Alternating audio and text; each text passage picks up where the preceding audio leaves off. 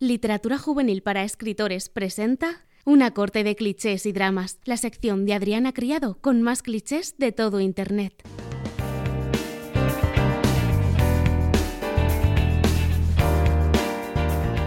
Hola Drama Queens, ¿cómo estáis? Me alegra un montón ver que estáis de vuelta para un nuevo episodio de Una corte de clichés y drama. Eso significa que no habéis aburrido todavía de mí, que es una señal maravillosa para que siga grabando episodios hasta que me aborrezcáis. Si escuchasteis el episodio anterior, sabéis que tuvimos una invitada especial, Miriam Emile Hardy, y bueno, mi intención es traeros unos cuantos episodios más con invitadas. Así que me encantaría contar con vuestra opinión para todo este tema. Tenéis en mi perfil un post en el que he anunciado que este episodio ya está disponible y en el que os repito la pregunta que os hice en el post anterior. ¿Qué invitadas queréis ver por aquí? Pueden ser autoras, bookstagrames, cualquier persona que ande en el mundillo de los libros y que, claro, que pueda charlar un ratito conmigo sobre clichés. Acordaos que es la temática del podcast. Leeré vuestras propuestas y las valoraré y también podéis decirme qué clichés queréis que se traten en el podcast. Ya sabéis que a mí me gusta un montón contar con vuestra opinión porque al final em, es la que hace que el podcast siga adelante. Y bueno, dicho esto, empezamos con el episodio número 4. Hoy vamos a hablar de la elegida o el elegido. Un cliché que se lleva tratando desde el principio de nuestra existencia y que es muy común, especialmente en los libros de fantasía. Bueno, ¿quién es la elegida?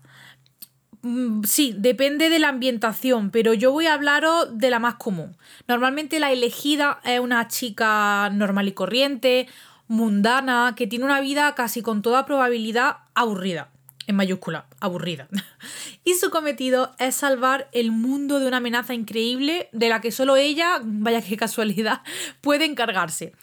Es el resumen corto y rápido. Ahora vamos a profundizar un poquito más en lo que solemos encontrar en los libros que contienen este cliché.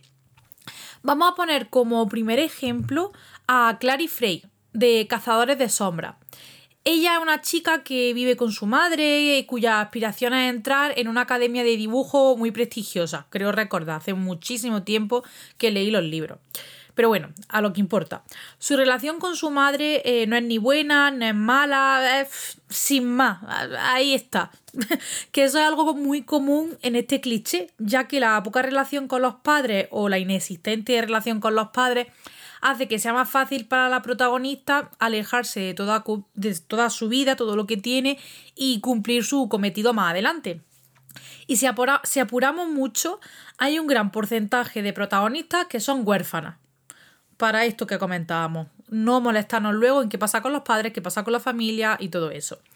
El caso es que Clary, la protagonista de la que estamos hablando, descubre que en realidad es una cazadora de sombras, así que cuando le cuentan lo que eso implica, pues tiene que dejar todo atrás para irse con, con los cazadores y aprender a luchar para salvar, salvar el mundo de los demonios que lo amenazan. Evidentemente, en seis libros que componen la saga principal de, esta protagonista, Clary, eh, se tendrá que enfrentar a muchas cosas y descubrirá secretos sobre ella misma y su familia, pues que, que no sabía, y que hacen que ella sea, sorpresa, la elegida. Se da una explicación a por qué ella es la única que puede salvar el mundo, por supuesto, pero es que no podría ser de, otra forma. También tenemos em, como otro ejemplo a Harry Potter, que es el elegido un niño huérfano con tíos abusivos que se ve arrastrado a Hogwarts para educarse como mago. Y él es el único que puede derrotar a Voldemort por toda la movida que se va descubriendo de su padre a lo largo de los libros y, y tal. El patrón está claro, ¿verdad? Mm, vamos a ver qué más cositas encontramos en este cliché, porque ya hemos dicho, pues, el primer, el primer patrón. Eh, ya tenemos claro que la elegida suele tener una vida bastante normal, tirando aburrida, que en muchas ocasiones es huérfana, y luego se descubre que los padres eran súper guay y por eso ella es la única salvadora. Es que no podía ser otra persona. Recuerdo eh, que hubo un boom en el que todas las protagonistas de los libros eran pelirrojas. Clary, América de la selección, eh, Ivy de Cazadora de Hadas, eh, Nora de Hash Hash.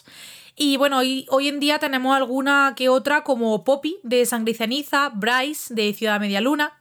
Pero es que esto se volvió una tendencia porque se hacía para dejar claro que la protagonista era diferente. Al ser el pelirrojo un color no tan común de pelo. Y precioso, todo se ha dicho. De hecho, mi madre me querría muchísimo más si fuese pelirroja. Lo ha dejado caer alguna vez. Uno de los rasgos más característicos de esta heroína es su personalidad. Como siempre vamos a generalizar un poco porque siempre va a haber excepciones, pero recuerdo que esta característica se cumplía bastante en este cliché. Y es que las protas solían tener una personalidad bastante plana de primera. Eran chicas aburridas, asustadizas, no muy guapas, del montón, vaya. Y conforme la novela avanzaba, había una evolución de personaje bastante guay. La prota empezaba a ser valiente, interesante, su físico era más atractivo para el interés amoroso. Que ojo, eh, no hay absolutamente nada malo en los personajes que no son así, porque existen mil personalidades distintas, atributos físicos, etcétera, que son válidos. Excepto si son asesinos en serie, ¿vale? Que eso no es válido. Mm, pero bueno, eh, a lo que íbamos. Esta evolución de personaje se sigue viendo hoy en día. Como comentábamos Miriam y yo eh, en el episodio anterior, un libro sin evolución de personaje se suele hacer bastante aburrido. Casi siempre es necesario. Solo que donde antes estaba la costumbre de mostrar personajes, eh, por feo que suene, pero así es como las vendían, tontas, ahora se presentan otro tipo de protagonistas con carácter más fuerte. Y aunque yo prefiero esta última, repito, todas son válidas. Otra cosa que encontramos en el cliché de la elegida es el mejor amigo. Siempre hay una persona que es su mayor apoyo y que con toda seguridad está enamorado de ella, aunque no sea recíproco, que suele ser casi siempre. Em, ese mejor amigo eh, al final encuentra un interés amoroso adecuado o muere, que también es demasiado común. Es que estoy haciendo unas pausas porque estoy pensando conforme hablo y, qué típico, o sea, qué típico. Y, y esos personajes, la verdad. Pero bueno, a mí me gusta mucho cuando se llega al punto exacto en el que nuestra elegida mm, demuestra lo poderosa que se ha vuelto, eh, su evolución. A veces en la batalla final con el villano, eh, un momento de furia porque han hecho daño a su interés amoroso o algo así. Pero esas escenas siempre han sido chulísimas porque por fin ves esa evolución de la que hablábamos. Incluso es el momento en el que ella se encuentra a sí misma o acepta quién es en realidad. Porque este, estos personajes al final han vivido engañados, eh, encerrados toda su vida porque no sabían ni quiénes eran, ni el potencial que tenían, ni, ni lo que podían hacer. Muchas veces la elegida tiene algún objeto en su poder, normalmente una reliquia familiar, que resulta ser clave para su identidad o para la misión. Y por supuesto, pues no va a ser la prota la que descubra que ese objeto lleva siendo súper importante toda la vida. Porque no, porque entonces tendríamos protagonistas ultra mega inteligentes que no es lo que no, nos querían vender antes. Que menos mal que eso está cambiando, la verdad.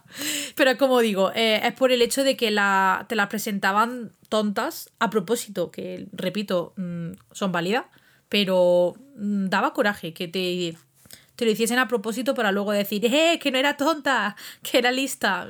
Bueno, espero que, mm, que sepáis de lo que estoy hablando, porque esas cositas, pues al final molestan. Bueno, el cómo la elegida se da a conocer, es decir, cómo la encuentran o cómo llega al punto en el que, en que alguien le dice, ¡eh! Que eres diferente, eres una de las nuestras. Pues bueno, esto puede suceder de muchas formas. A veces la están buscando y cuando la encuentran le cuentan la típica historia que de primera pues nunca se va a creer, evidentemente. Hasta que pasa algo que le hace ver que, que esas personas llevaban razón y se cree la historia que le han contado. Claro, tú imagínate que te viene aquí una persona y te dice, oye, que tienes superpoderes, que te tienes que venir a salvar el mundo y tú le dices, venga, sí, acuéstate un ratito, ¿no? Pues lo típico. Normalmente, pues le suelen decir lo típico de llevamos toda la vida buscándote, por fin te hemos encontrado, resulta que eres una bruja o la heredera de un clan de asesinos mágicos súper secreto, te tienes que venir con nosotros. Bueno, vale, cuando me despierto del sueño, ¿no? Pero bueno, también se da el caso en el que la prota empieza a darse cuenta poco a poco de que tiene habilidades sobrenaturales Así que cuando se topa con estas personas que van, que vienen a decirles qué o quién es, pues se lo crea la primera, porque lleva años haciéndose preguntas, en plan, ¿por qué deseé que aquella persona que me caía mal se le chamuscase el pelo y se le chamuscó, ¿no? Pues, spoiler, porque tienes poderes, ¿no? Eh, y bueno, luego la prota también va a verse sometida a un, a un entrenamiento al que va a adaptarse enseguida. Y claro, y se va a convertir en la mejor en un abrir y cerrar de ojos. Lo que la gente profesional mm, consigue durante muchísimos años, pues nuestra prota lo va a conseguir en dos semanas. Va a ser la mejor luchadora, la mejor maga, la mejor en todo. Porque si no, no tendría sentido este cliché. Siempre me va a parecer fascinante que la elegida sea la persona más torpe del mundo cuando hay gente mil veces más poderosa y preparada pero tiene que ser ella la, la, la, la, que es torpe y se convierte luego en la mejor. Pero claro, es que si no el cliché es que no sería divertido. Y hablando de cosas que, que ocurren en la trama de la elegida, vamos a comentar algunas que suelen no gustar o que chirrían, ¿no? Por ejemplo, em, cuando la elegida sufre un daño increíble y se encuentra en una situación en la que cualquier otro personaje habría muerto, porque habría sido lo lógico.